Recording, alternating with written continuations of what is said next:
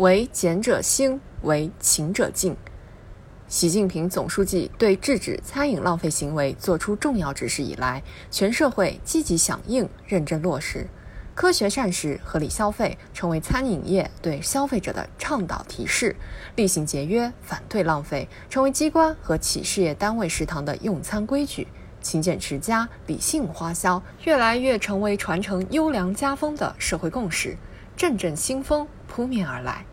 在中华文化传统语境中，如果挥金如土、过度享乐，即便再富有的家族也会坐吃山空、败光家业。奢靡之始，危亡之见，这是历史的深刻昭示。有鉴于此，自古以来，不少仁人志士留下名言警示后人。从静以修身、俭以养德，到历览前贤国与家，成由勤俭，败由奢，这些哲言警句都指向持家立业的朴实道理。兴家犹如针挑土，败家好似浪淘沙。勤俭节约是中华民族的传统美德，也是我们党一以贯之的优良作风。早在革命年代，毛泽东同志就提出节省每一个铜板，为着战争和革命事业，为着我们的经济建设。新中国成立以后，他又强调执行厉行节约、反对浪费这样一个勤俭建国的方针。周恩来同志用餐，桌上的一粒米饭都要捡起十斤，碗里的汤汁都吃完。老一辈革命家言传身教，以上率下，带领我们党铸就了艰苦奋斗的革命传统，从而砥砺了坚不可摧的如磐意志，创造了彪炳史册的辉煌成就。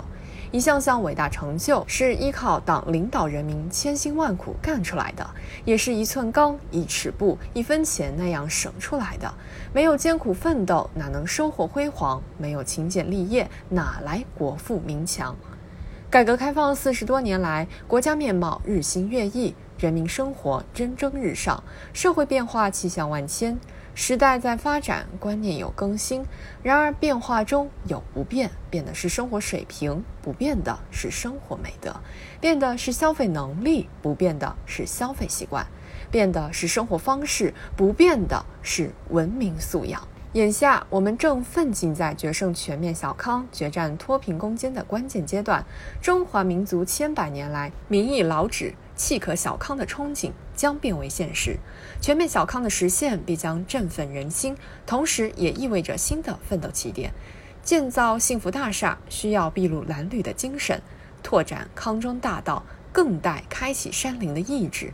新长征路上需要赓续艰苦奋斗的优良传统，激扬滚石上山、攻坚克难的精气神，去奢重俭。弃奢上节，顽强拼搏，努力创造更加美好的生活，更好造福子孙后代。为俭者兴，为勤者进。勤俭节约应是我们砥砺奋进的一种精神气质。